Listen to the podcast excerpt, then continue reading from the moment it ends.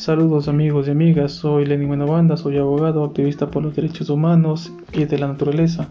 Soy parte del consorcio jurídico Mandatarios Judiciales y Asociados de la ciudad de Buranda y Mandobanda y Valero de la ciudad de Quito. En este momento quiero tratar con ustedes un tema muy importante que lo he denominado el Plan Marshall de Agilización de la Justicia tras el estado de alarma, un análisis que lo hago a la luz de las ideas del profesor español Jorge Ramón Chávez.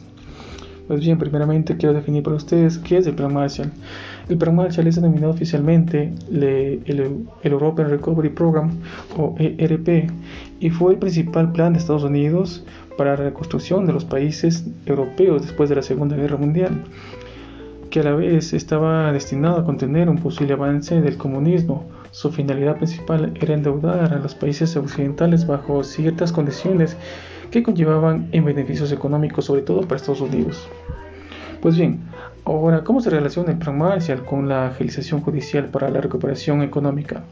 Pues vendrá a vuestro conocimiento que los recientes decretos ejecutivos por el que se adoptan medidas urgentes complementarias en el ámbito social y económico para hacer frente al COVID-19, incorporan disposiciones adicionales para todos los profesionales de la justicia y los particulares también.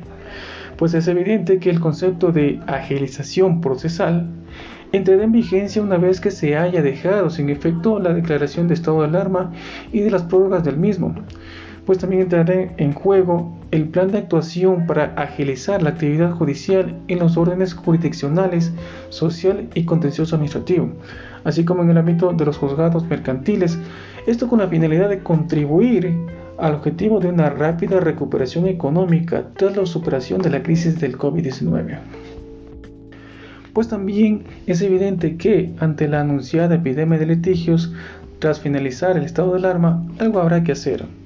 Y bien está que el Consejo de la Judicatura, que la Corte Nacional, que la Corte Constitucional afronten estas medidas en coordinación con el Gobierno Nacional y las distintas cámaras de la producción. Esto con el fin de poder dar respuestas a un triple frente de litigios. Este triple, este triple frente de litigios está conformado por, de la siguiente manera. El primero, el bloque de litigios paralizados y que esperan como Lázaro un levántate y anda. El segundo, el bloque de litigios que nacerán de los resultados prejudiciales de la gestión de la crisis. Esto quiere decir lo que está pasando hoy en día. Eh, problemas laborales, administrativos, mercantiles, tributarios, etc. Y en tercer lugar, el bloque de litigios que brotarán frente a las ineludibles medidas de recuperación que se adoptarán en cascada a partir del día después y que provocarán la reacción judicial de colectivos y particulares que se sientan perjudicados. La idea de agilización judicial evoca la idea del Plan Marshall, por aquello de que pretenden reconstruir el orden de los procesos judiciales y que en el caso de Ecuador estas medidas judiciales adoptan medidas de rescate de la confianza en la pronta resolución de litigios como medidas para, la, el pronto despegue del área económica.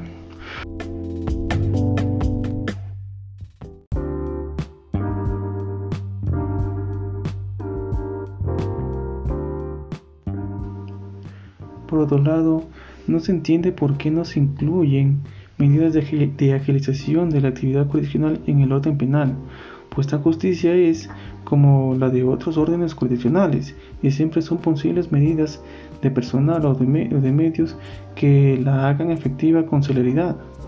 En especial en los recientes casos de corrupción que enrollan a la familia Bucarán, en los desfalcos a los fondos del IES, desgraciadamente surgidos en tiempos de estado de emergencia.